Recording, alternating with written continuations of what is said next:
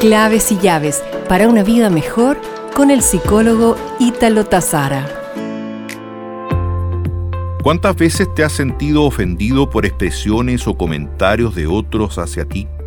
O bien, ¿cuántas veces tus palabras han herido a otros por tus dichos o expresiones?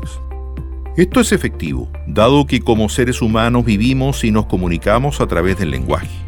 El lenguaje es activo, genera mundos, genera realidades, compromisos, futuros, posibilidades y principalmente afecta positiva o negativamente nuestra identidad, es decir, el quién y el cómo eres.